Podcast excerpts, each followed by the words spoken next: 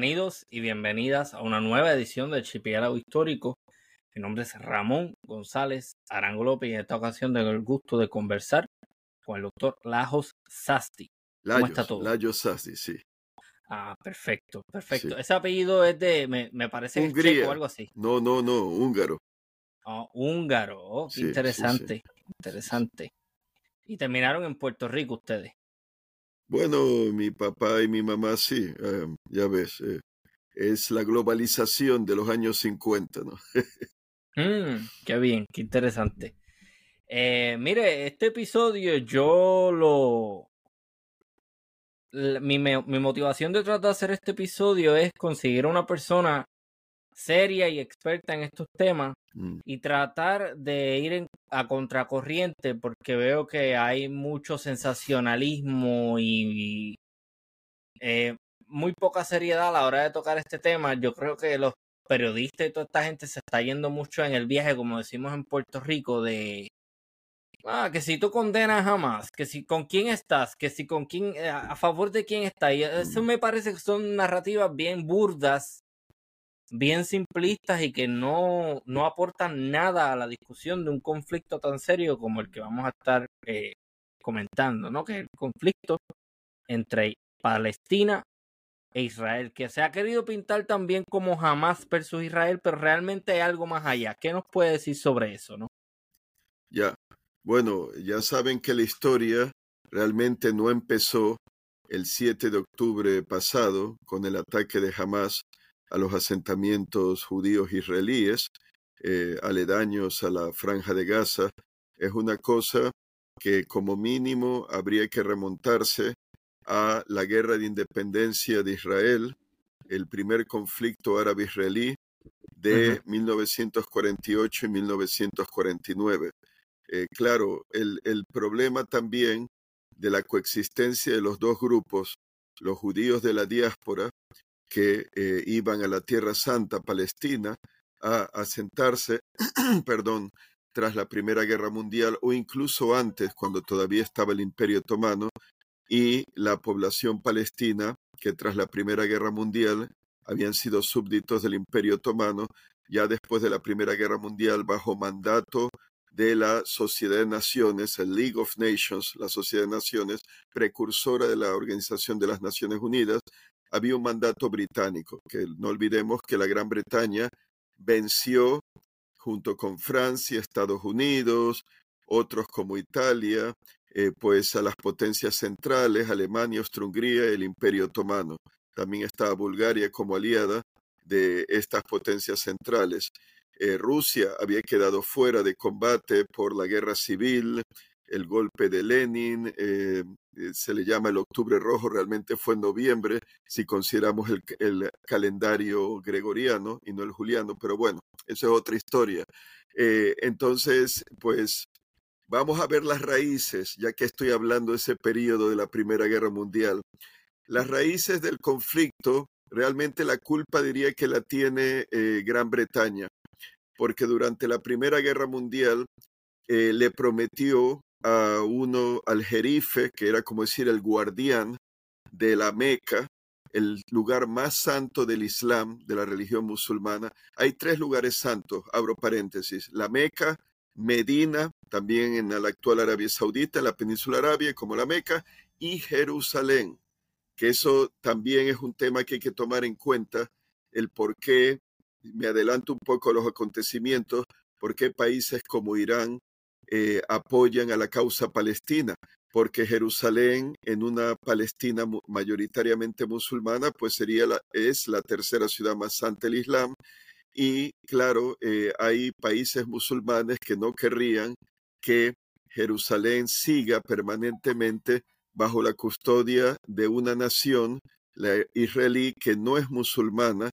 Y bueno, la historia sigue por allá porque hay algunos, quizá me adelanto, Disculpen que es un tema bastante complejo, pero hay algunos miembros del gobierno de derecha, extrema derecha, ultrarreligioso de Benjamín Netanyahu, que es el primer ministro israelí, y él no puede gobernar solo con su partido Likud, necesita un gobierno de coalición, algo así como Pedro Sánchez en España, con el Partido Socialista Obrero Español, que necesita de el apoyo de otros partidos para poder gobernar.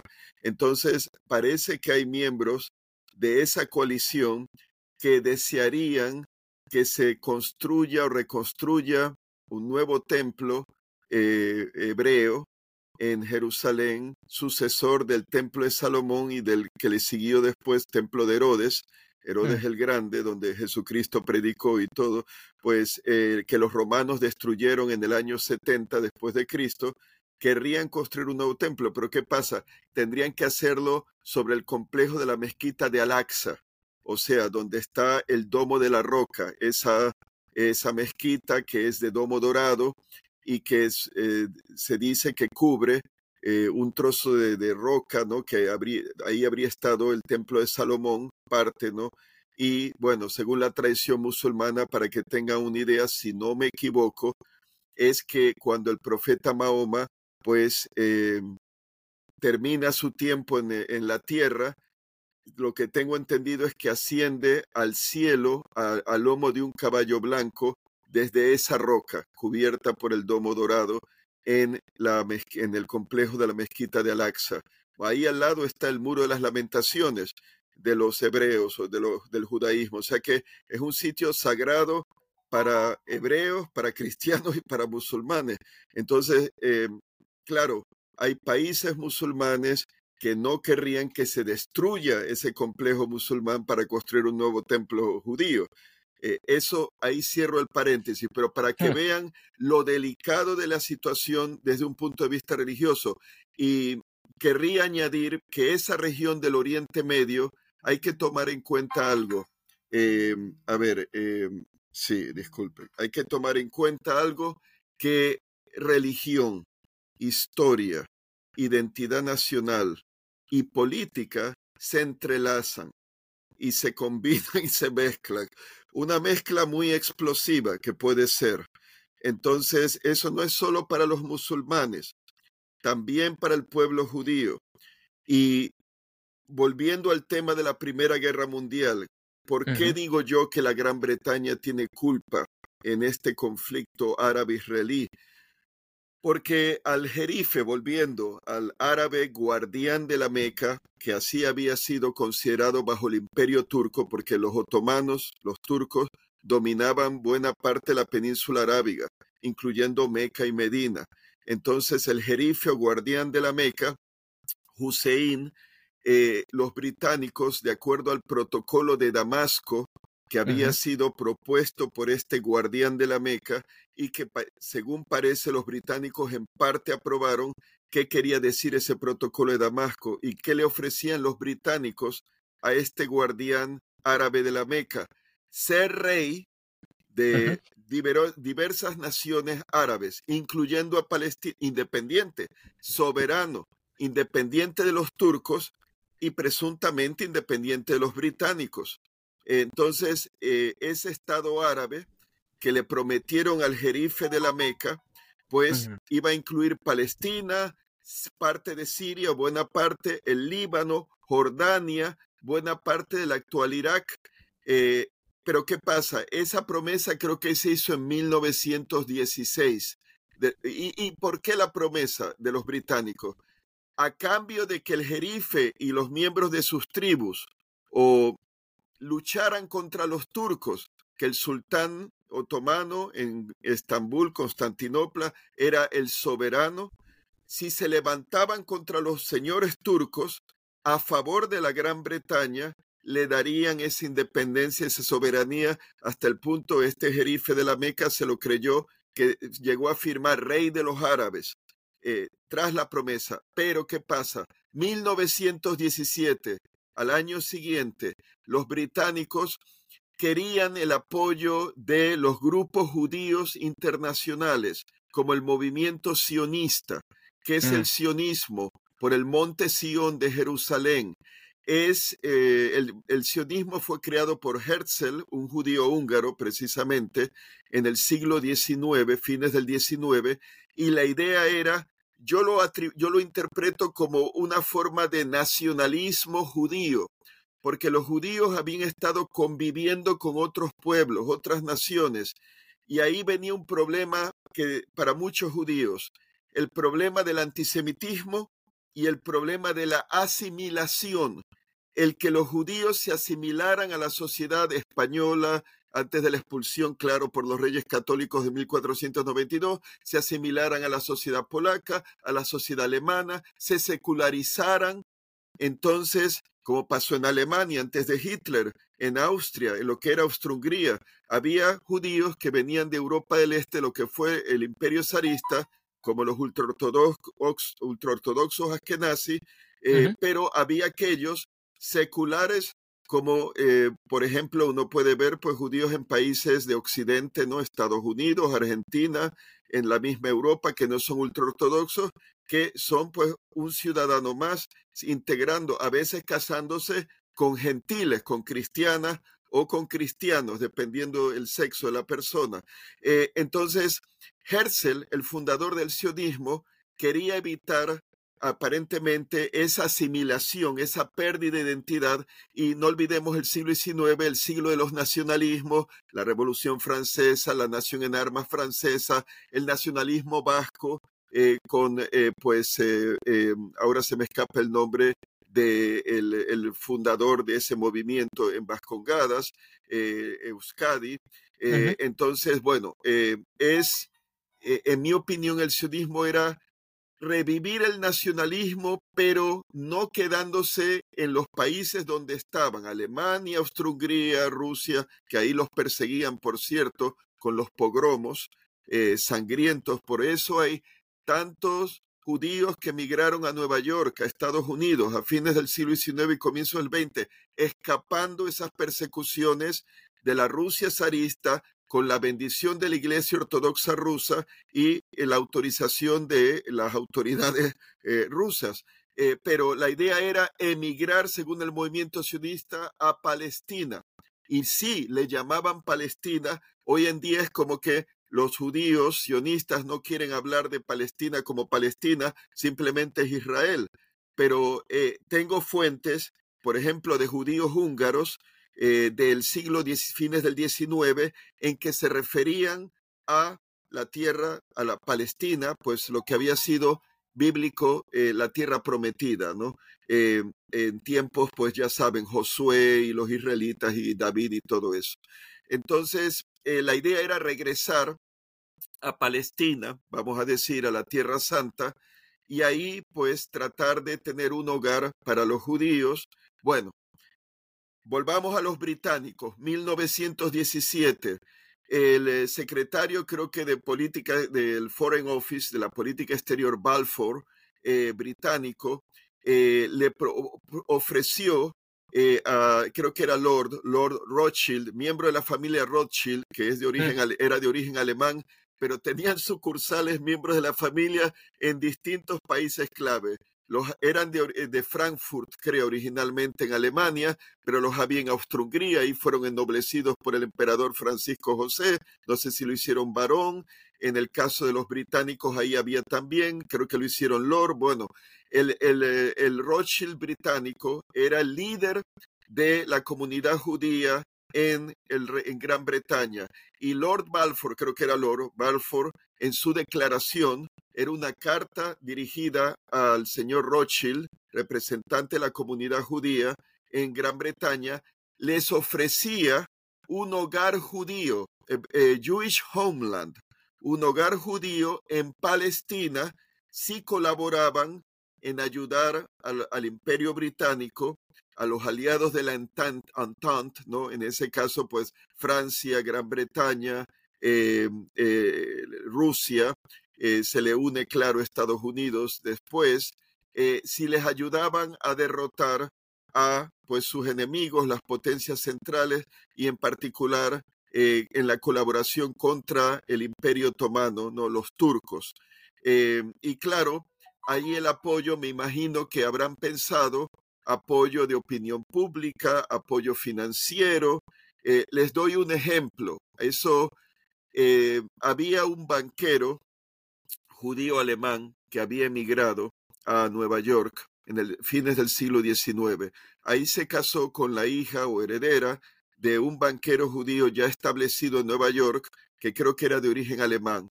y este señor, cuyo nombre no recuerdo, llegó a tener mucho poder financiero en Wall Street. Eh, entonces, ¿qué pasa? ¿Qué vengo eh, a mencionar? ¿Por qué menciono esto?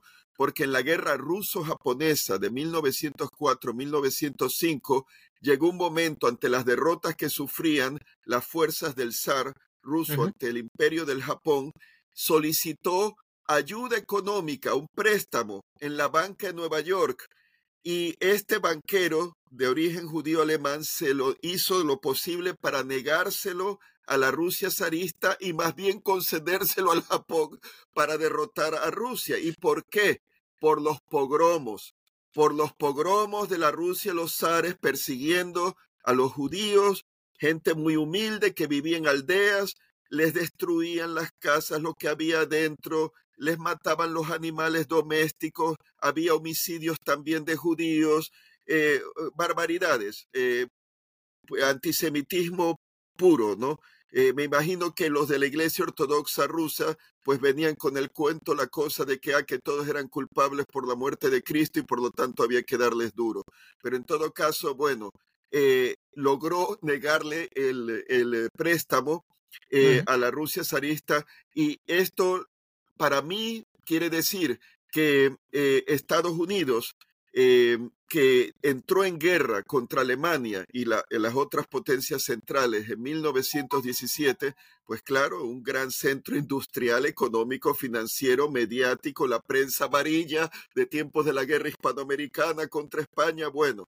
Entonces, eh, la promesa era esa, que si las comunidades judías eh, y el sionismo, eh, porque había varias organizaciones aparentemente, eh, ayudaban a la Gran Bretaña a ganar la Primera Guerra Mundial, se les prometía ese hogar eh, para el pueblo judío de la diáspora. ¿Y la diáspora qué es eso? Bueno, resulta que ustedes pues se acordarán o habrán escuchado de una rebelión que hubo contra los romanos en, empezando del año 66 eh, culmina, no termina la guerra allí, pero culmina con la captura de Jerusalén por Tito el hijo del emperador Vespasiano. La guerra empezó en tiempos de Nerón como emperador y en eso cae Nerón y Vespasiano, que era el general que le encargaron derrotar la revuelta judía, pues él lo eligen emperador, gana la guerra civil y eventualmente Tito captura Jerusalén, hijo del emperador Vespasiano, y destruye el templo. Le prenden fuego, aparentemente quería preservarlo, pero en el asalto final eh, que estaba defendido por judíos, eh, celotes, ¿no? Que eran pues ultranacionalistas y querían la independencia, eh, pues entonces se incendia y es la pérdida del templo, ¿no? Del templo de Herodes, en fin, una tragedia para el pueblo judío, porque era su principal centro de, culto. Y, ahí tienen el, muro de las lamentaciones. ¿Qué es el muro? Bueno, el muro no era realmente el templo, creo que era de eh, un soporte de la plataforma, ¿no? Donde estaba más arriba el templo, que ya no existe, y como era lo único que quedó del complejo, pues los devotos hebreos van allí a pedirle a Dios junto al muro, porque es como decir, es lo único que nos queda del templo, ¿no? Pero, pero es por eso. Entonces, los romanos esclavizan a muchos, matan a otros, eh, dejan, pues los judíos no, no los expulsan, tengo entendido, pero hay una nueva revuelta. Hubo otra guerra por el año 110, pero más que creo que en Tierra Santa, en Palestina, fue en Libia, en Chipre, en Egipto. Bueno, fue eh, otro tema. La guerra final fue contra el emperador Adriano por el año 135, empieza después de Cristo. Y Adriano les provocaba, ponía, por ejemplo, una cabeza de chancho, que es un animal impuro, sobre una de las puertas de acceso a Jerusalén. Eh, fogonó pues a los judíos que había allí todavía. Se alzan, una guerra sangrienta, a los que no mataron y esclavizaron, los expulsaron, para que no causaran problemas de alzarse, eh, desarraigándolos de su tierra, de la tierra prometida, ¿no? Según la Biblia. Que no olvidemos que había sido la tierra de Canaán. Y ahí quiero abrir paréntesis, porque para eh, los judíos creyentes, la Biblia es un libro no solo religioso, bueno, es un libro religioso, pero combinado con la historia de una familia, la familia de Abraham, e incluye la toma de la tierra de Canaán por Josué y los israelitas. Y ahí se celebra la caída de Jericó. Y según la Biblia, aterrorizaron a los cananeos habitantes de Jericó con las trompetas esas, que, según la historia hicieron caer los muros. Bueno, entraron los israelitas, mataron a todo el mundo, hombres, mujeres, niños, animales domésticos, y según la Biblia hicieron lo mismo en todas las otras ciudades de Canaán, porque lo que hicieron Josué y los israelitas era limpieza étnica de los cananeos y cogerles la tierra. Según la Biblia, los mataron a todos los que pudieron. Me imagino que muchos habrán huido, pero a los que no huyeron los mataron. ¿Qué es lo que hizo Hamas el 7 de octubre de este año? hizo en pequeño con 1.400 víctimas, incluyendo animales domésticos, lo que Josué y los israelitas hicieron.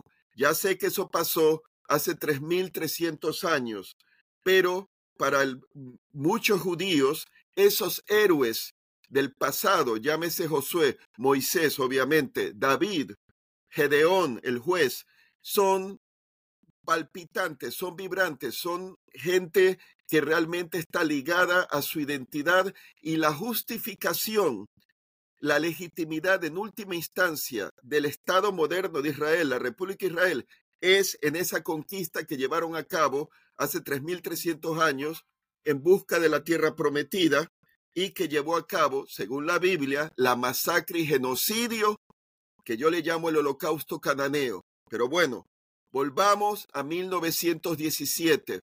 La promesa esa de la declaración Balfour que le hicieron pública después, la publicaron en la prensa los británicos, se hizo después de una batalla en que ganaron los británicos a los turcos que estaban defendiendo por Gaza, creo que fue, pero no recuerdo ahora exactamente la batalla si fue eh, en Gaza. Eh, los británicos estaban en Egipto, en el canal de Suez, y trataban de entrar a Palestina por el frente de Gaza. Logran romper el frente, eventualmente derrotan a los turcos eh, y Turquía pierde su imperio, ¿no? Palestina, lo que es Jordania, controlaban la costa del Mar Rojo de, la actual Arabia Saudita hasta el norte de Yemen Irak era de ellos, Siria también, Líbano, etcétera. Eh, eso también, abro paréntesis, no habría que descartar la posibilidad que el presidente turco Recep Tayyip Erdogan, que los griegos despectivamente lo llaman neo-otomano, como un revisionista a favor de lo que fueron las glorias del imperio otomano. Puede que haya, yo sí creo que hay algo de verdad en eso.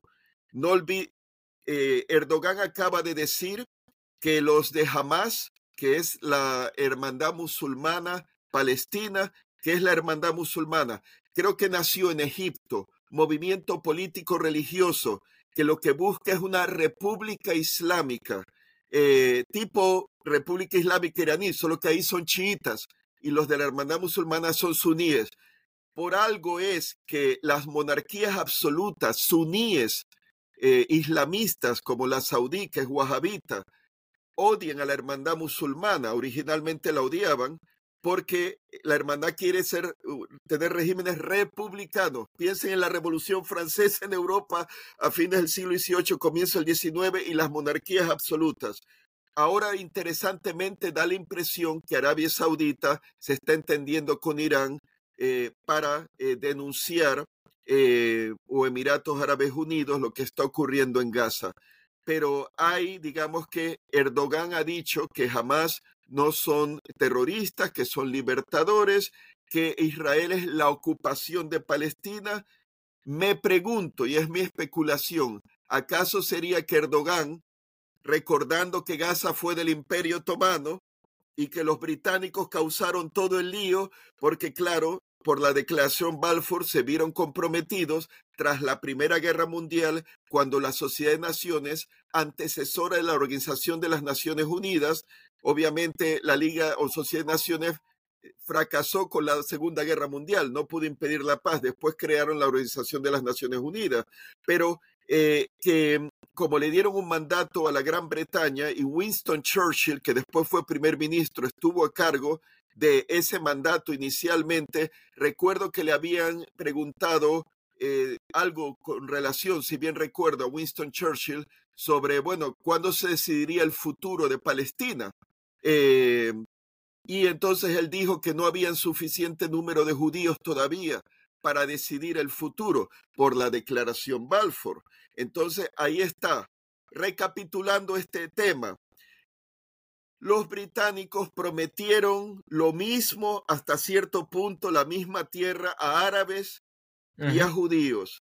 Claro, parece que no le daban a Palestina la independencia per se, pero como parte de un reino árabe soberano independiente. Y claro, en el caso de los judíos, pues les prometían volver a la tierra santa, la tierra prometida. Y eso quiero decir que para el judío, después de la expulsión por los romanos, por Adriano, en esa última guerra, la tercera guerra romano-judía, judeo-romana, que empezó en el año 135, ha sido un sueño milenario el volver a la tierra de los antepasados, porque para ellos la tierra santa o la tierra prometida era la tierra donde estaban, pues están enterrados en Hebrón, dice la tradición, en la, la cueva de la tumba de los patriarcas, Abraham, Isaac, Sara y, según la Biblia, todos ellos descienden de Abraham. Eh, abro paréntesis, y esto es como una ironía, que se, recuerdo unos eh, eh, estudios científicos genéticos hechos por geneticistas. La noticia creo que es de hace 30 años o 20 años, tanto británicos como israelíes, y trataron de determinar el origen de tanto de los judíos eh, blancos, eh, excluyendo a los etíopes, pero incluyendo, claro, a los sefardíes que fueron expulsados por Isabel la Católica, Fernando el Católico de España, Castilla, Aragón, y después Joao II de Portugal por presiones de Isabel la Católica. Él era yerno de, de Isabel la Católica, expulsa a sus judíos de Portugal también por presiones de Isabel. Pues todos esos grupos judíos blancos, más los sirios, más los palestinos, y creo que incluyendo a los libaneses también, descienden de 30 a 40 familias más o menos hace cuatro mil años. Todos ellos salieron de un número limitado, menos de 60, menos de 100 familias. Quizá la historia brava es verdad, pero ya saben que los musulmanes, los árabes, perdón, creen que ellos descienden de Abraham por ser descendientes de Ismael, que fue un hijo ilegítimo de Abraham con Agar, esclava de Sara. Se acostó con Agar Abraham, tuvo Ismael y según la tradición, pues todos los árabes descienden de Ismael. Pero ahí es la ironía con este conflicto que estamos realmente hablando de primos hermanos. Todos ellos se están matando como Caín y Abel y según la ciencia, ¿y, cómo se basa esta ciencia? Parece que hay un gen que solo se transmite por vía masculina que no se altera, no cambia a pesar de las generaciones, pero solo se transmite por vía masculina, no femenina. Y eso es que les llegó a descubrir que todos estos grupos, judíos blancos, palestinos, sirios, descienden de un número limitado de familias. Volviendo pues a después de la Primera Guerra Mundial. Obviamente, con esa promesa británica del hogar judío, muchos judíos fueron emigrando. Ya lo hacían antes, bajo el imperio otomano, por el movimiento sionista, pero la cosa se acelera con eh, la promesa de los británicos. Los palestinos se ponían nerviosos porque ellos querían tener, pues, eh, su estado propio.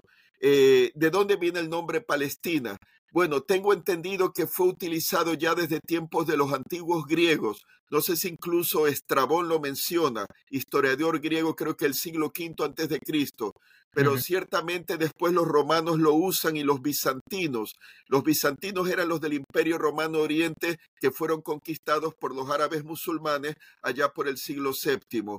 Eh, entonces, pues, em, según tengo entendido, viene de Filistea, Filistina la tierra de los filisteos, que irónicamente es en la franja de Gaza. Ahí es donde estaban los antiguos filisteos que tanto batalló, pues Sansón y David y, Saúl y todo eso. Eh, ¿Y cuál es el origen de los filisteos? Eh, solo por una anécdota histórica. Hubo una invasión al, a Egipto en el llamado Imperio Nuevo en tiempos del último gran faraón que tuvieron, Ramses III. Y la invasión fue por mar.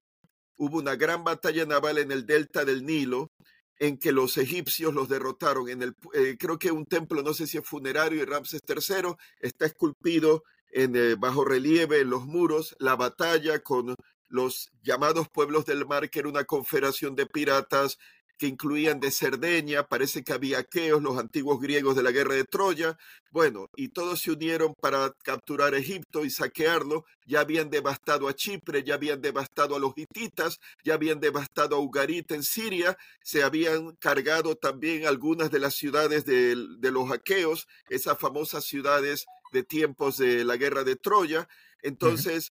Hubo una segunda invasión. Creo que no sé si era paralela a la marítima los pueblos del mar por tierra. Los egipcios los derrotan. Allí iban con mujeres y niños los invasores.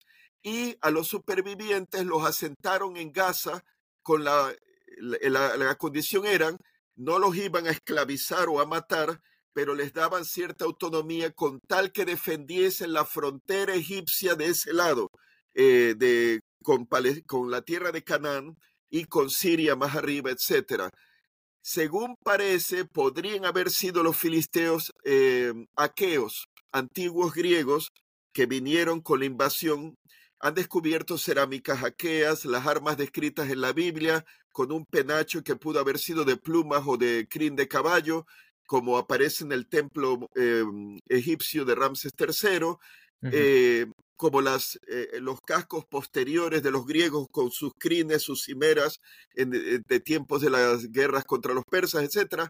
Bueno, es especulativo, no se sabe si eran de origen aqueo, pudieron haberlo sido, pero en todo caso ese es el origen de los filisteos y podríamos decir que Gaza ha sido una zona de conflicto desde el comienzo de la historia de Gaza como tierra filistea, porque hasta Alejandro Magno capturó Gaza y creo que la destruyó porque les resistió, eran fieles a los persas.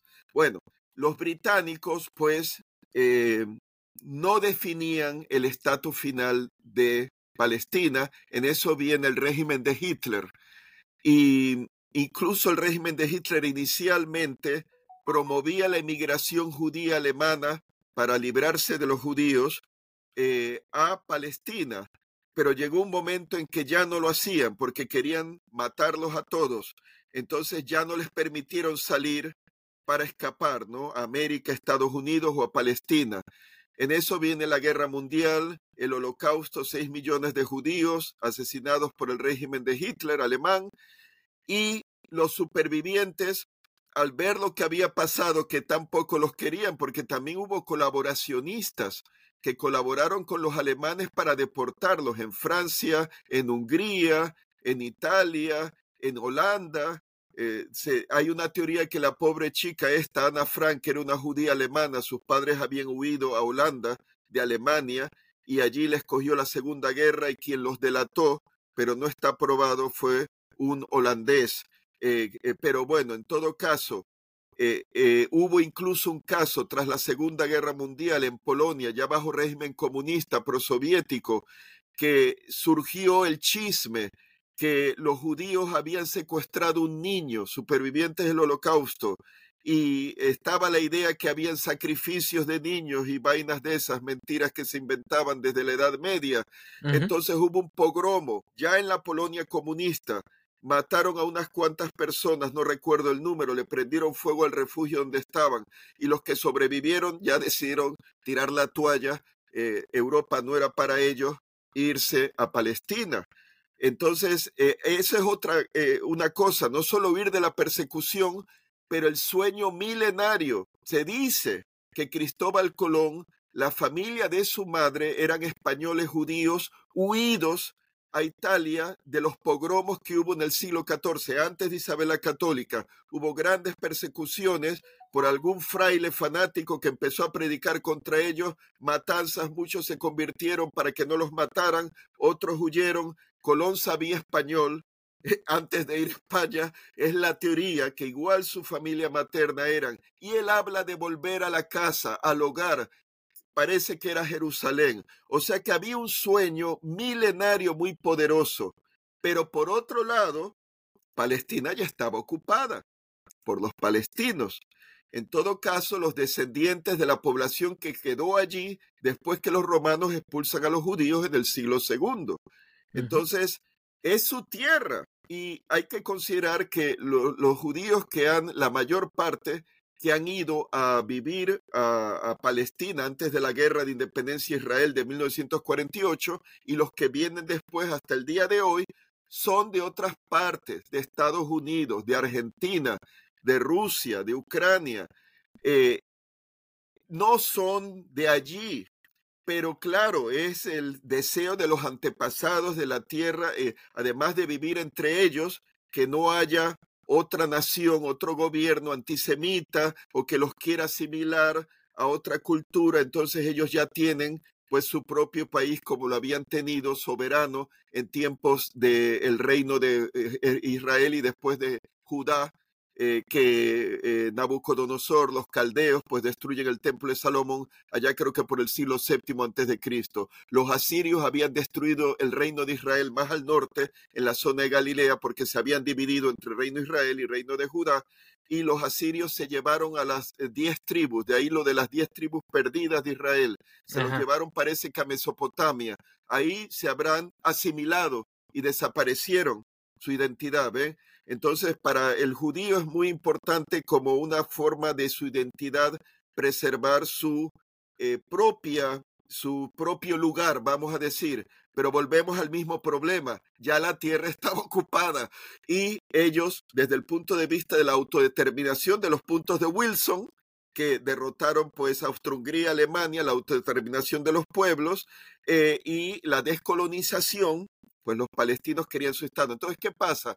Había un plan de 1937, plan A o plan B de los británicos, de dividir a Palestina, una parte costera, por donde está Haifa, Tel Aviv, independiente, judía, eh, o el Estado judío, la mayor parte, incluyendo el, desierto del Negev, eh, y, y pues Cisjordania y Gaza para el Estado palestino, y Jerusalén iba a ser un territorio internacional en vista de que eh, pues sigue siendo tan disputado, ¿no? Entonces, ese plan no prosperó, había un plan de la ONU eh, que le daba más territorio a Israel del que le daba el plan británico en 1937. El problema es que había sionistas que querían quedarse con todo. Y entonces hubo una masacre, la masacre de Deir Yassin, de abril de 1948, los británicos todavía estaban en Palestina y entonces dos grupos terroristas judíos, el Irgun y la pandilla de Stern o Stern Gang, eh, van al pueblo de Der Yassin y matan a más de 200, a más de 200 palestinos civiles, era una aldea.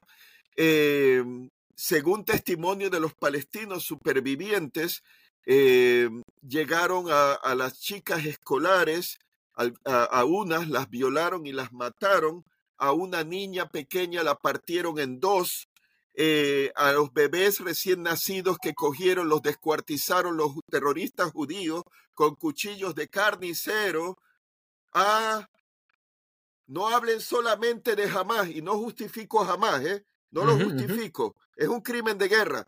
Josué lo hizo, sirve de inspiración. ¿Y por qué estoy tan eh, obsesionado con Josué? Israel desarrolló armas nucleares porque tuvo tantas guerras con los árabes que querían acabar con Israel para que fuera un Estado palestino independiente. La primera guerra, conflicto árabe-israelí, eh, la independencia de Israel, 1948-49, la guerra de Suez, por el canal de Suez, 1956, eh, coincidiendo con la revolución húngara de 1956 contra el gobierno comunista, estalinista y el régimen de Khrushchev soviético. Después la guerra de los seis días, 1967, en que el Estado de Israel lleva a cabo un ataque preventivo, dicen ellos, eh, porque dicen que los árabes les iban a atacar primero, y capturan Cisjordania, capturan Jerusalén Oriental, que es la famosa ciudad antigua de las murallas, eh, medieval, que es donde estuvo la ciudad de, los romanos de tiempos de Jesús y todo, y antes de Salomón. Mm. Eh, capturan Gaza, que la tenía Egipto, la había ocupado Egipto tras la guerra de independencia de Israel para proteger a la población palestina de, pues, de Gaza con la independencia de Israel que se hizo pues eh, a sangre y fuego. Y la otra guerra fue de Yom Kippur de 1973. Entonces, Israel desarrolló armas nucleares y desarrolló misiles balísticos eh, de tres generaciones, Jericó 1, Jericó 2 y el actual Jericó 3, que se dice que es un misil balístico intercontinental de 11 mil kilómetros y pico de alcance que podría llegar incluso a la costa este de Estados Unidos. Eh, entonces, ¿Por qué le ponen de nombre Jericó? Por la masacre de Jericó. Porque es como decir, si nos atacan y estamos a punto de desaparecer, vamos a destruir la ciudad que sea, llámese Terán, llámese Damasco, donde sea, y acabar con todos como hizo Josué y los israelitas. Al menos esa es mi interpretación. Por algo le llaman Jericó, porque para ellos está muy vivo y presente el genocidio que cometieron Josué y los israelitas y que nadie condena, sino más bien dicen amén y lo celebran.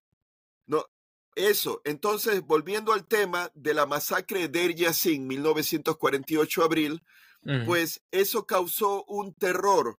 Los palestinos decidieron huir en masa para evitar que les hicieran lo mismo a los de Der Yassin, que por cierto, se habla mucho de que no se olvide el holocausto de los seis millones de judíos muertos y me parece bien, porque si se olvida volverá a ocurrir, incluso acordándose puede volver a ocurrir, pero la masacre de Yassin la han olvidado, han hecho un centro psiquiátrico en el pueblo, totalmente borrado del mapa.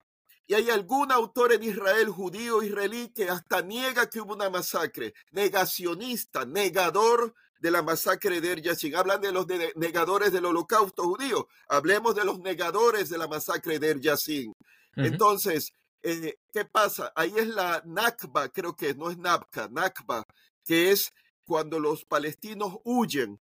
Eh, y es la limpieza étnica, pero huyen para evitar que les pase como les pasó a los de Der Yassin y se van a Cisjordania, Jordania ocupa Cisjordania, Egipto ocupa Gaza para proteger Gaza, etc. Pero no quedó ahí la historia. 1953, en vista que había incursiones de militantes palestinos hacia el territorio ya reconocido de la República de Israel, Estado de Israel, eh, pues llevaron a cabo, dicen que creo que un ataque fue que mataron a una madre israelí judía y a sus niños que iban en su auto. Bueno, pero ¿cuál fue la cosa?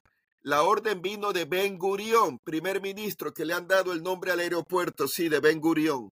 Pues Ben Gurión ordenó a al ejército israelí, a la unidad 101 de élite del ejército israelí, bajo el mando de Ariel Charón, que después fue ministro de Defensa con la masacre de Sabri Chatila, 1982, campos de refugiados palestinos que fueron masacrados en el Líbano cuando los israelíes invadieron el Líbano, y después fue eh, primer ministro.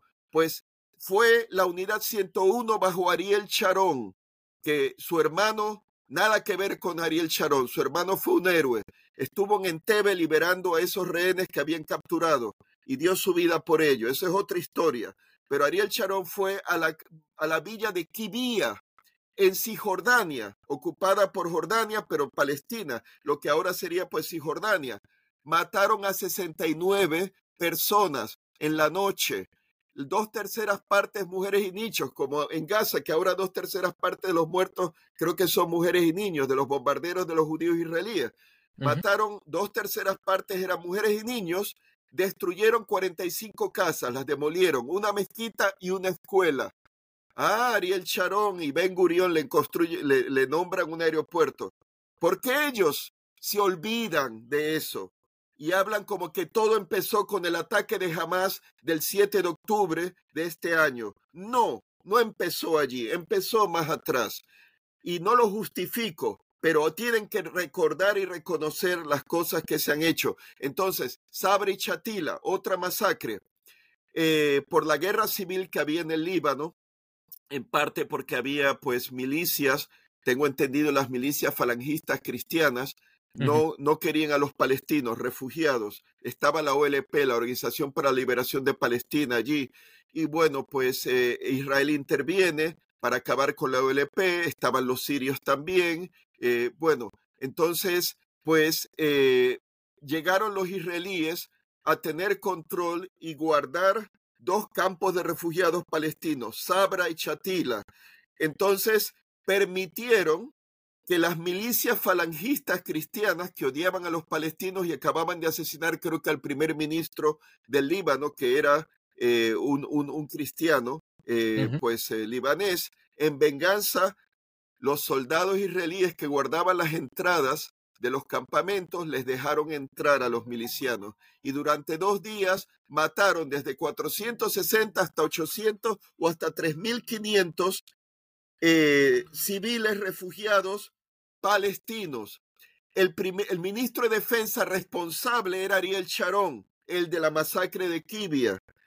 y, y cuando había palestinos que querían salir escapando de la masacre, los soldados israelíes les negaron la salida y los dejaron que los mataran. Eso es complicidad. Entonces, se sorprenden de lo que ocurre cuando bombardeaban Gaza, porque esto creo que esta última guerra es la número, no sé, sexta, séptima, ¿no? Desde el 2007 han estado bombardeando los israelíes a Gaza eh, de tanto en tanto. Hubo una ocasión pasada en que había eh, civiles israelíes, judíos israelíes, que ponían un sofá a una distancia de Gaza y como viendo una película, comiendo pues palomitas o lo que haya sido, disfrutando cómo destruían las casas de Gaza, el domicidio. Ese es un término que no sabía, pero el domicidio es la destrucción de viviendas civiles, de edificios civiles por una fuerza militar.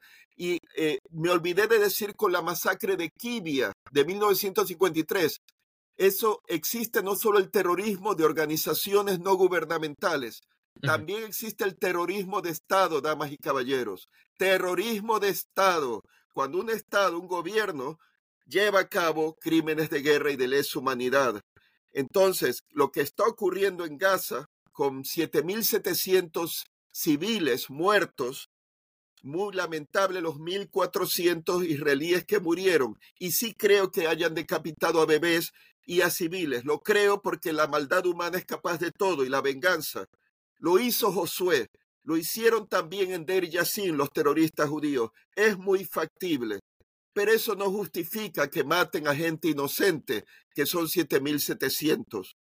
Entonces, volviendo al tema este, pues hay mucho de qué hablar. La solución debería ser eh, dos estados. Claro, se han cometido tantas injusticias tantos crímenes de parte y parte, tanto y dolor, pero Yitzhak Rabin, que fue héroe militar israelí de las guerras que tuvo, pues, y Yasser Arafat, que había sido considerado terrorista y demonizado, llegó, gracias a Bill Clinton, a llegar a un acuerdo. Lo que pasa es que asesinaron a Yitzhak Rabin, un fanático. En aquellos tiempos, Benjamín Netanyahu, asusando, si bien recuerdo, contra Yitzhak Rabin, por ese acuerdo de paz de Oslo, asusando. Entonces asesina a Yitzhak Rabin. Después es curioso, Arafat muere eventualmente después de haber sido bombardeado eh, su residencia, eh, ahora se me escapa el nombre, eh, por Ariel Sharon, que fue elegido primer ministro en las elecciones que siguieron a la muerte de Rabin, si no me equivoco, al asesinato de Rabin, pues, la, pues él termina muriendo enfermo en París, pero científicos suizos hicieron pruebas, tengo entendido, examinaron su, su uniforme, ¿no? su, su vestidura.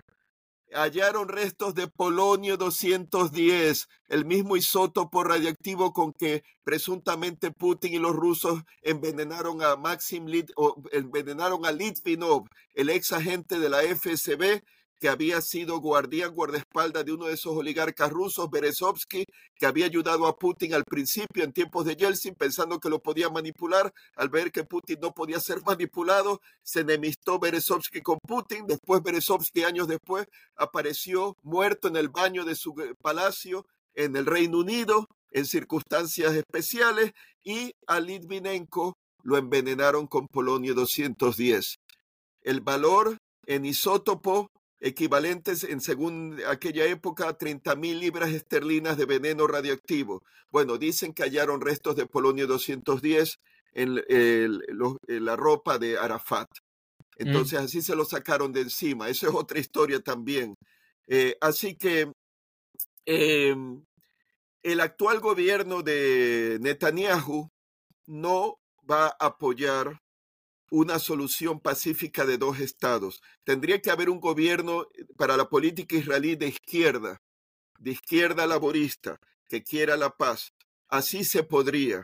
En estas circunstancias, y menos en plena guerra, no es posible. Pero lo que quiere eh, Benjamín Netanyahu y los que le apoyan en su gobierno y el electorado que le apoya es la limpieza étnica de Gaza para después ocuparla y colonizarla porque no olviden que cuando Ariel Sharon precisamente se retira de Gaza, porque era un problema de seguridad para ellos, en 2006, habían como 20 mil colonos israelíes allí, 20 mil o 30 mil, creo que eran 20 mil, que tuvieron que evacuarlos, algunos se resistieron.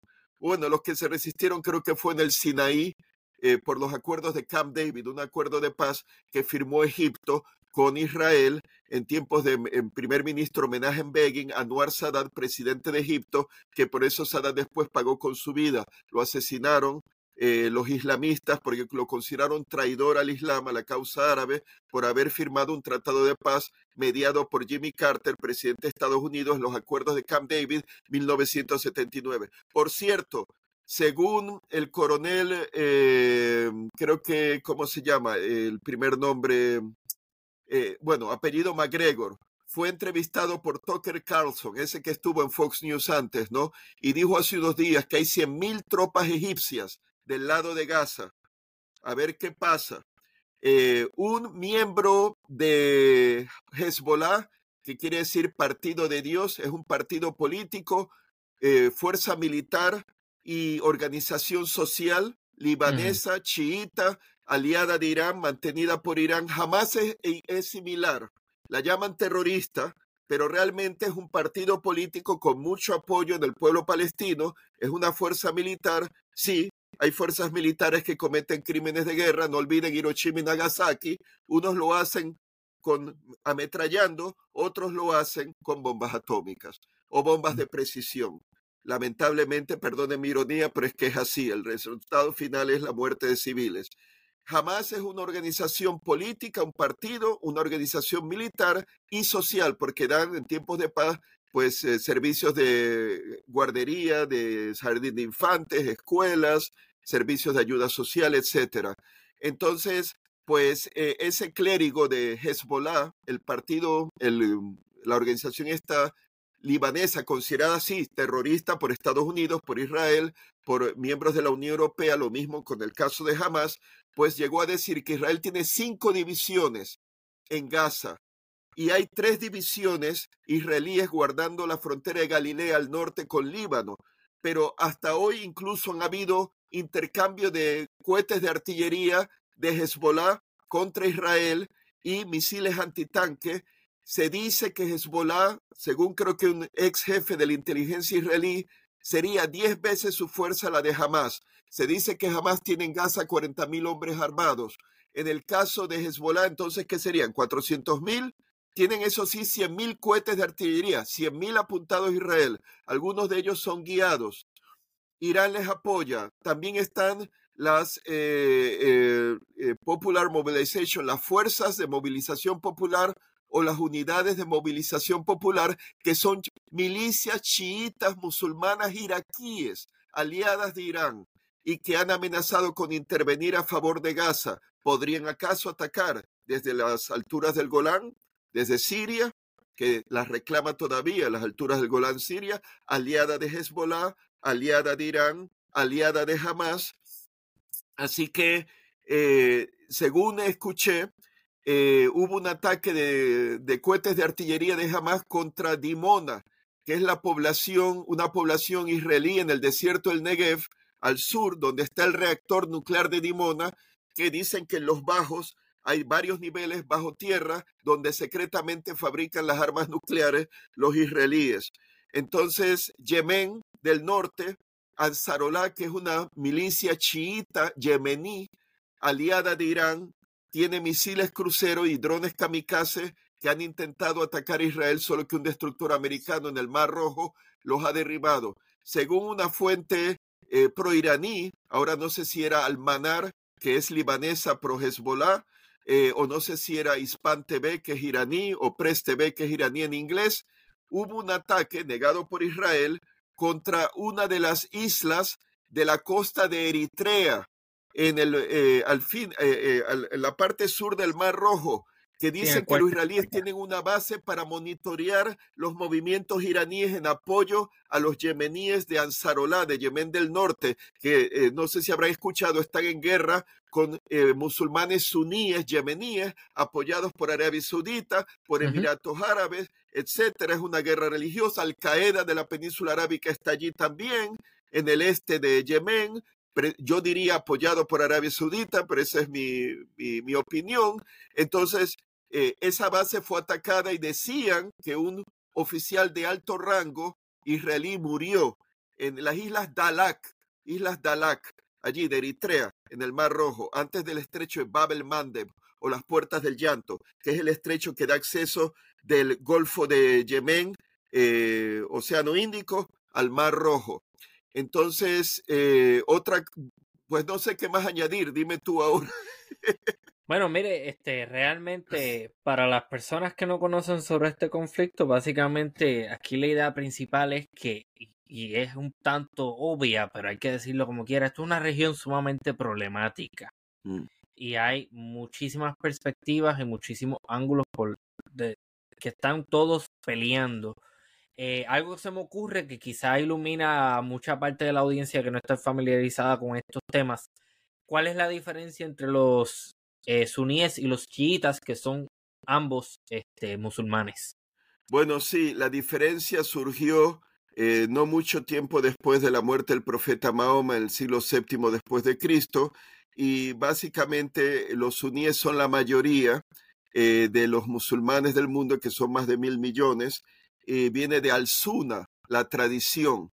Sería como el equivalente a la Iglesia Católica, y los chiitas una mala comparación, pero equivalentes a los evangélicos protestantes. Eso sí, los chiitas tienen clérigos, tienen una jerarquía clerical que no tienen los suníes, con ayatolas, gran ayatola, etcétera, ¿no? Eh, y bueno, eh, consideran, eh, consideran que hay unos imanes que debieron de haber líderes religiosos que debieron de haber sucedido al profeta Mahoma, pero que eh, simplemente se le opusieron los enemigos de estos imanes, que serían los, los primeros suníes, y entonces esperan pues la venida, ambos grupos esperan la venida del, del, de su Mesías, que es el Mahdi, eh, y bueno, pues eh, no sé si es el imán Hussein, no soy experto, lamentablemente, en pues la teología, eh, tengo que estudiarlo más realmente. Lo mío ha sido más bien Rusia y la ex Unión Soviética, eh, pero eh, digamos que los suníes, sobre todo algunos muy conservadores como han sido y son los saudíes, wahabitas, Osama Bin Laden era wahabismo, que, wahabita, ¿qué es el wahabismo? Una forma austera del Islam, que es tratar de vivir como los primeros seguidores de Mahoma y dejarse de títulos y formas y decoraciones y todo lo más austero posible. Y bueno, pues consideran a los chiitas apóstatas y que hasta, bueno, matarlos incluso. O sea que eh, ha sido una cosa, pues, eh, una rivalidad que, por ejemplo, se llevó a la guerra de Siria, que todavía no ha terminado, aunque ahora esté, digamos que en baja intensidad. Pero el conflicto, tumbar al régimen sirio, de los eh, alawíes, que se supone que son chiitas, y entonces que la mayoría siria, que son musulmanes suníes, pues gobiernen, y los, eh, los saudíes que apoyaban a esa insurgencia suní siria, pues sí, estaban en contra de los chiitas de Irán, pues los chiitas iraquíes también por considerarlos apóstatas y que no representan el Islam, etcétera. Eh, hay otra cosa también. Hay un millón de ciudadanos árabes saudíes en la provincia del este de Arabia Saudita, que es la que tiene costa con el Golfo Pérsico, donde está el 60% del petróleo saudí y, creo que el gas natural también, son ese millón chiitas por la influencia cultural pasada de Persia, porque antes de ser Irán, pues era Persia, un reino poderoso, rival del Imperio Otomano. ¿Por qué se llama el estrecho de Hormuz Hormuz? Por el antiguo dios del bien creador Ahura Mazda. Sí, creo que la empresa japonesa puso Mazda su marca por ese dios del bien creador Ahura Mazda. Eh, eh, de los zoroastrianos, de los zoroastrianos, antes de la llegada del Islam, de la conquista de Persia, creo que en el siglo VII por los árabes. Entonces, pues, eh, Golfo Pérsico, que los antiguos griegos le pusieron precisamente por la, por la importancia del imperio persa. entonces, por eso también una fuerte presencia chiita parece árabe en Bahrein, que los soberanos de Bahrein, aliados de los saudíes, son suníes pero la masa de la población son chiitas, se sienten oprimidos, que no los incluyen por ser, vamos a decirlo, lo digo yo, apóstatas, ellos se alzaron en protestas pro democracia cuando fue la primavera árabe 2011 y fueron reprimidos por fuerzas saudíes, que hay un puente que conecta la isla de Bahrein con Arabia Saudita. Por cierto, en Bahrein hay grandes bases navales de la quinta flota americana, base francesa también creo, base británica sin duda. Eh, así que, y, los saudíes que son chiitas, pues por esa antigua influencia cultural persa, ¿no? Que se traducía también en influencia religiosa. Pero habrá que ver si el conflicto de Gaza une a estos países que estaban pues tan eh, distanciados y confrontados antes de la guerra de Gaza, saben ya que la China negoció un acuerdo como para decir un, un entendimiento eh, entre Arabia Saudita e Irán. Eh, y eso, pues digamos que era un proceso de acercamiento. Mi interpretación ha sido que Arabia Saudita quería evitar una, involucrarse en una guerra en vista a la antigua y pasada hostilidad de los saudíes contra los iraníes, por ejemplo, en la guerra de Siria, en la guerra de Yemen, y con las amenazas de Benjamín Netanyahu de destruir el programa nuclear iraní, pues yo creo que por eso es mi interpretación. Los saudíes decidieron, pues, y si lo hacen los saudíes, yo diría que los emiratíes, Emiratos Árabes Unidos también. Qatar tiene buenas relaciones con Irán. No olviden que cuando se distanciaron en 2017, creo que fue, los saudíes y los cataríes y los emiratíes de los cataríes, porque acusaban de que Qatar, pues, como que era aliada de Irán y conspiraba, etcétera. Realmente la rivalidad era también porque Qatar apoya la hermandad musulmana, como Turquía y los saudíes enemigos de los hermanos musulmanes. Por eso Qatar ayuda jamás a Gaza. Eh, la ayuda es más económica, humanitaria. Irán se encarga de la ayuda militar, al parecer, a Hamas. Eh, pero hay, pues, esa cuestión, esa relación. Turquía tiene base naval y base militar en Qatar, que era para defender, reafirmaron esas bases cuando había amenaza de una intervención militar saudí contra Qatar, creo que en 2017, fue en 2017 o fue en tiempos de, Trump, creo que en tiempos de Trump, ahora se me escapa, pero en todo caso prohibían a los aviones de la línea aérea catarí sobrevolar Arabia Saudita, incluso Egipto, porque Egipto está subsidiado por Arabia Saudita. Entonces, ¿qué hizo Irán? Ofreció su espacio aéreo para los vuelos cataríes comerciales a Europa y también daba alimentos, porque parece que los saudíes y emiratíes tienen vaquerías y cosas, ¿no? Que le vendían leche a Qatar, que es una península estado en el Golfo Pérsico, y los iraníes apoyaban a Qatar, o sea que son relaciones que no se van a olvidar así nomás. Y da la impresión que Arabia Saudita quería pues enmendar sus relaciones también con los iraníes. Pero vamos a ver qué pasa, porque por un lado tenemos a Rusia, Irán. Rusia invitó a líderes de Hamas y eh, mm, delegación iraní el jueves pasado, este jueves pasado a Moscú, Putin está pescando en aguas revueltas. Él, en mi opinión, se veía pues bastante golpeado por la guerra de Ucrania, quedar empantado y de repente viene esta crisis y claro, él aprovechando la cuestión de que Estados Unidos apoya a Israel y el hecho que esta, lo de Gaza repugna al mundo musulmán, pues está sacando ventaja del asunto eh, así que veremos ¿Qué pasa con todo esto? Eh, otra pregunta que tenía, este, ¿qué rol juegan los cristianos en todo este revolú? Bueno, eh, los cristianos palestinos, los hay, pues han sufrido, ¿no? Está el hospital ese anglicano que dicen los israelíes que fue un cohete errado de la yihad islámica palestina, que es una milicia palestina de Gaza apoyada por Irán, más directamente apoyada que Hamas. Eh, y yo considero que no, no fue un accidente, fue un ataque deliberado con unos misiles lanzados desde el aire por Israel. No fue una bomba, no fue una bomba de gravedad guiada, no, fue un misil especial. Está el Nimrod 2, está también el Spike Extended Range y el Spike Extended Range 2. Y está también el Aerospike. Esos son los últimos, los Spikes son misiles antitanque, pero también pueden atacar objetivos blandos, vamos a decir, ¿no?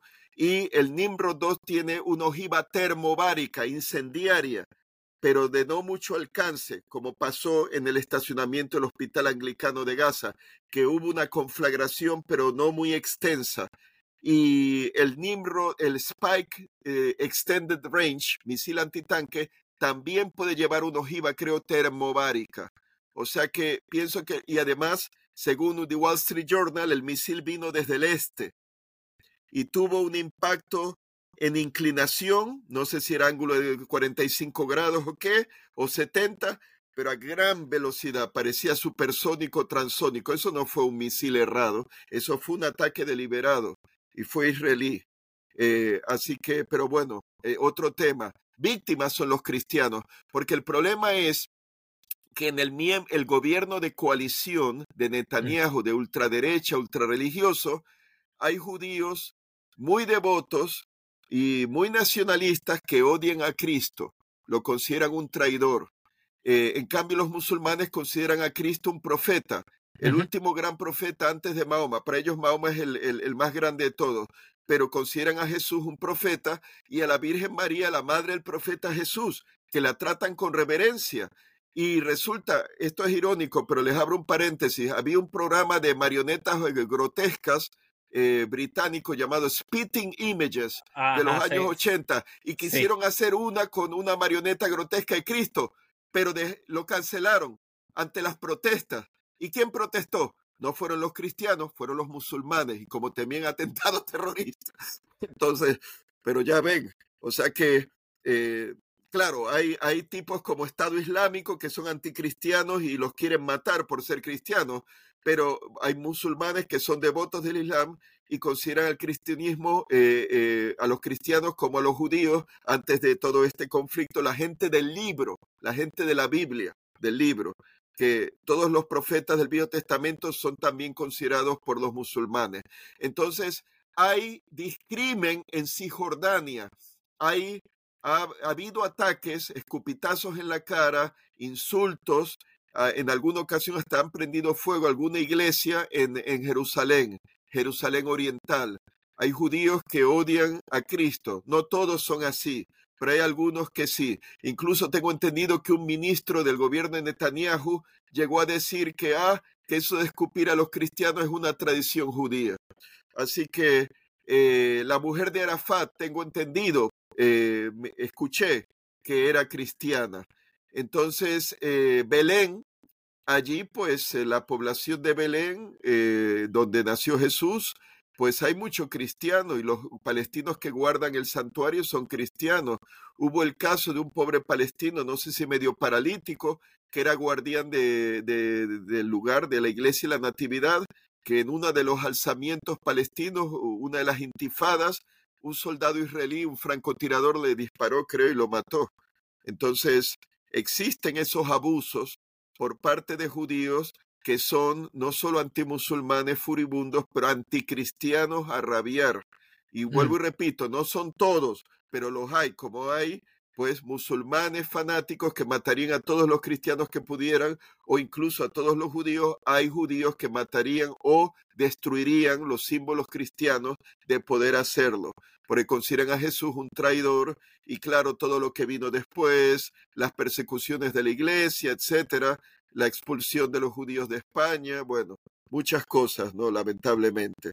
Así que, pero los cristianos jugarían un papel pequeño eh, y hay una comunidad de cristianos ortodoxos en Palestina, están los cristianos católicos también, los franciscanos que guardan el Santo Sepulcro, o sea que eh, son los que menos. No sé cuántos son, si son 12%, 15 los palestinos, eh, pero es una comunidad que lo que tengo entendido es que incluso, igual me equivoco, pero la impresión que tengo es que incluso jamás no se mete y no persigue a los cristianos palestinos, porque todos son palestinos. Lo que quiere jamás es la liberación de Palestina, que ahora es Israel, no olviden, el actual Israel es el Lebensraum, el espacio vital de eh, los judíos de la diáspora, como fue prometido el hogar judío por los británicos, y que sobre Palestina crearon Israel de la misma forma que la tierra de Canaán era el Lebensraum, el espacio vital de Josué y los israelitas, que allí, al acabar con los cananeos, crearon encima lo que después fue, bueno, lo que era la tierra prometida para que después se creara Israel, el reino de Israel, a eso me refiero. Entonces, eso. Hay una minoría judía que de la que no se habla mucho, pero es una minoría judía que está en contra del Estado de Israel y del sionismo. Y son generalmente, no recuerdo si, ¿cómo es que se llama el término? Eh, ultra ortodoxos. Son ultra ortodoxos, sí. Eh, resulta que consideran al Estado de Israel una blasfemia. Porque según ellos, el Mesías tiene que volver. Los judíos no creen que Jesús es el Mesías y consideran para el cristiano Jesucristo es el Mesías, pero los judíos esperan al Mesías todavía. Entonces, esos eh, judíos ultraortodoxos consideran que no, que se han adelantado, que solamente debe establecerse como reino del Mesías, pero cuando venga. En cambio, hay judíos bueno, ortodoxos, no diría ultraortodoxos, judíos creyentes, pero nacionalistas, que consideran, incluso creo, el que fue amigo de Trump, que fue el eh, embajador de Estados Unidos anti-Israel en tiempos de Trump, que era, ah, fue abogado de Trump, judío de Nueva York.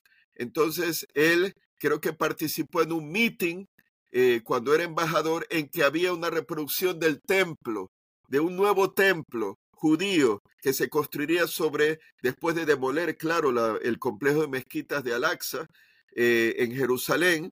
Entonces hay, bueno, yo no soy experto en judaísmo. Me imagino que algunos creerán que tiene que haber un nuevo templo para que venga el Mesías. Lo que ah, sí les digo es que hay evangélicos, americanos evangélicos, cristianos evangélicos eh, fundamentalistas, que consideran que eh, apoyan a Israel incondicionalmente y una razón es porque consideran que tiene que haber un, un Estado de Israel para que venga Jesucristo, que Jesucristo vuelva a la tierra y tiene que haber, algunos incluso piensan, hay que construir un nuevo templo, cristianos eh, evangélicos, para que Jesús venga. Pero mm. es su creencia. Eso lo han inventado ellos, claro. Es invento de esa gente. Ahora, podría ser que sí, que en el judaísmo haya gente que crea que tiene que haber un nuevo templo de Jerusalén para que su Mesías venga. Entonces, eh, hay esa cuestión, sí. Lo último que escuché era que había unos pozos petroleros en Siria controlados de facto por los Estados Unidos siendo atacados. ¿Qué sabes sobre eso? Sí, bueno, resulta que, eh, y, bueno, me gustaría con ello terminar porque mi mamá creo que me está esperando, tengo que atenderla, pero voy, eh, si quieres después de lo del pozo de petróleo, una última pregunta. Eh, hay un yacimiento en Al-Omar, en el noreste de Siria. Estados Unidos en tiempos de Obama se metió ilegalmente en Siria al ver que las fuerzas insurgentes sirias, apoyadas por Estados Unidos y aliados como Israel, como Turquía, como Jordania, Arabia Saudita, etcétera, etcétera, pues eh, estaban, Qatar, Emiratos Árabes, estaban siendo derrotados, pues deciden intervenir eh, sobre texto, y yo creo que eh, Estado Islámico, el grupo terrorista, fue creado por los americanos para crear una excusa para intervenir en el norte de Siria. Había que combatir al Estado Islámico, crearon una coalición de países, de miembros de la OTAN y otros como Australia, para atacar al Estado Islámico y una excusa para intervenir y armar a los grupos kurdos sirios en las fuerzas democráticas sirias, que incluyen también a árabes sirios de la zona del noreste de Siria, lo que enfogonó, como diría en Puerto Rico,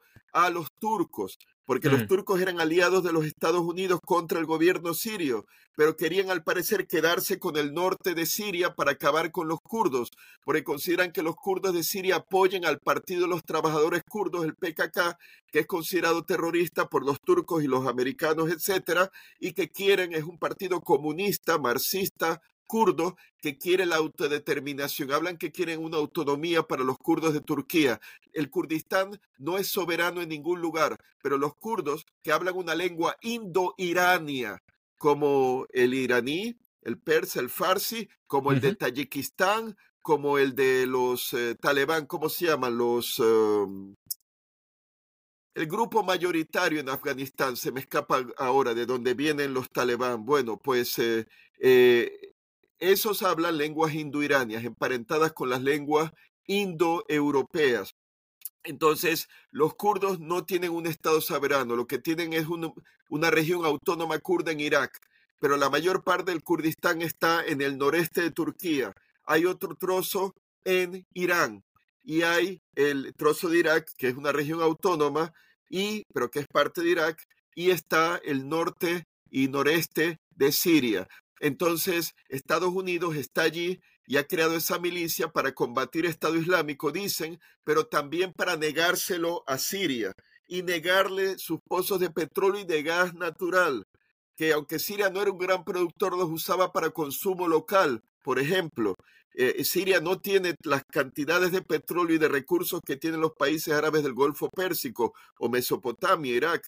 Entonces, le niegan esos recursos a Siria y Estados Unidos los vende. Un gasoducto fue atacado recientemente junto con las bases americanas de Irak, de Mesopotamia y de Siria, que administrado por Conoco, empresa americana. Entonces el yacimiento de Alomar fue atacado, que es de petróleo, pero también administrado por los americanos y ellos se benefician, le están robando los recursos a Siria. Y las bases americanas en Siria son ilegales porque las de Irak son legales, están allí con el beneplácito de Bagdad, pero las de Siria no. Entonces fueron atacadas y claro, es un tema allí bastante revuelto, porque Turquía no quiere a las fuerzas democráticas sirias kurdas que Estados Unidos apoya y probablemente los turcos están descontentos que haya bases americanas allí porque no pueden hacer y deshacer como quisieran. Entonces, claro, Siria no está contenta tampoco, Irán tampoco está contento, Rusia no estaba contenta que apoya a Siria. Un tema, pues, así muy delicado. Pues realmente muy triste toda toda la información que estamos escuchando ahora mismo. Eh, vamos a estar pendientes a las actualizaciones del evento. Eh, me temo que habrá una escalada, no creo que haya que hacer un experto para verlo venir. Sí. Eh, no le voy a quitar más tiempo porque la madre de uno siempre es una prioridad y yo no me voy a pretender. Perdón, yo me habría quedado más tiempo, pero. No, no, para nada. sí. Para nada, muchísimas gracias por haber, eh, bueno, lo que yo entiendo que es una conferencia magistral sobre el tema. Gracias. Yo creo que tenemos un conocimiento, yo y la audiencia, más específico y profundo sobre esto, más allá de lo que uno ve en la prensa y en muchísimos lugares donde el sensacionalismo y este tipo de cosas permea. Aquí, me alegro de que se haya hablado seriamente sobre el tema. Así que Sí. Y, cuando quieran, pues repetir eh, la continuación, sobre todo porque los acontecimientos seguirán, nuevas preguntas que tengas o tenga la audiencia, pues bueno, con mucho gusto. Eh, estoy seguro de que la gente lo va a pedir, definitivamente agradecido. Bueno, pues muchísimas gracias, doctor Lajos Sasdi, por haber participado en esta edición de Archipiélago. Un placer haber estado con ustedes esta noche. Gracias. Muchísimas gracias. Y esto ha sido una nueva edición de Archipiélago Histórico. Hasta la próxima.